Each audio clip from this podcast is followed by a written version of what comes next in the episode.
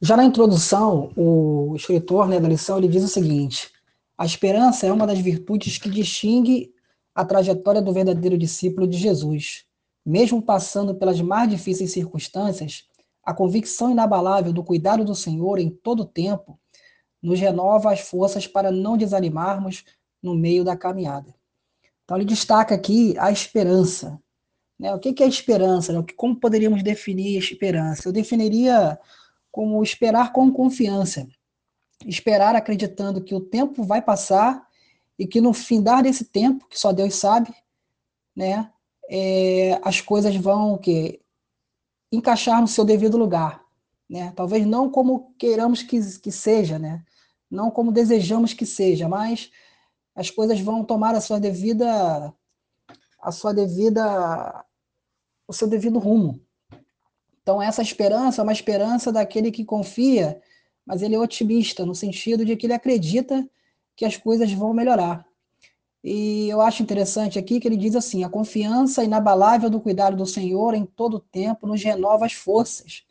Quer dizer, o renovar as forças do cristão, ele está na convicção de que Deus ele tem cuidado de nós. E aí ele vai falar mais aqui em Isaías 40, 31, na parte A, mas os que esperam no Senhor renovarão as suas forças deixando claro de que para renovar as forças nós temos que nós temos que estar sempre o quê? Esperando no Senhor, né? acreditando e confiando no Senhor. E ele vai destacar a vida do apóstolo Paulo, né? que vai deixar claro que na segunda carta aos Coríntios, deixa claro de que ele sofre açoites, prisões, perigo de morte, apedrejamento, né? naufrágio, rejeição, fome, sede, jejum, né? e a sua autoridade apostólica ela foi colocada em dúvida. E mesmo assim, Paulo ele manteve o que? A sua convicção em Deus firme.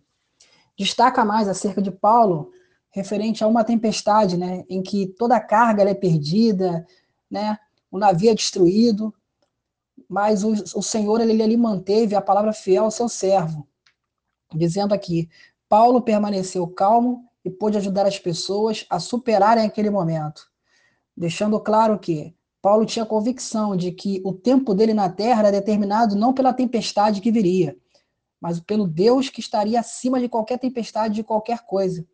Entendeu? E Paulo também tinha convicção de que se acontecesse algo com ele, né, de até que ele se viesse perder a sua vida, ele estaria com o Senhor. Então essa é a, a convicção que nós temos que ter como servo de Deus, né? É entender que o escape, ele pertence a Deus mas que ainda que esse escape não venha, nós somos pertencentes ao Senhor, né? nós somos de Jesus, nós somos do Senhor, e nós assim temos o um lugar garantido na eternidade com Ele.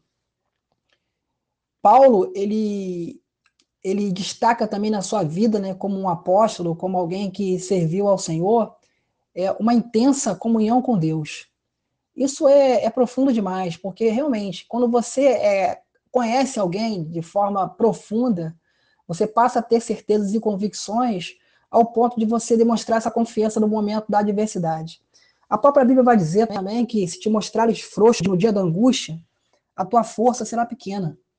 Então, o nosso nível de confiança na palavra de Deus, ele é fundamental no momento de, de adversidade.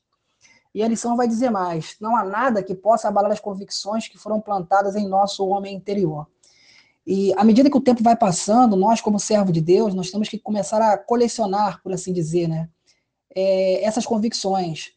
E essas convicções vão vindo através de quê? Vão vindo através da própria palavra de Deus. Né? Romanos 10, 17 vai dizer que a fé ela vem pelo ouvir, e ouvir pela palavra de Deus, né? pela pregação do evangelho. E essa pregação do evangelho, ela vai criando em nós raízes, ao ponto em que nós vamos ficando cada vez mais convictos, né? Conhecendo mais o Deus que servimos, né? Através das narrativas bíblicas, né? Através da palavra que Deus ele fala ao nosso coração a cada dia.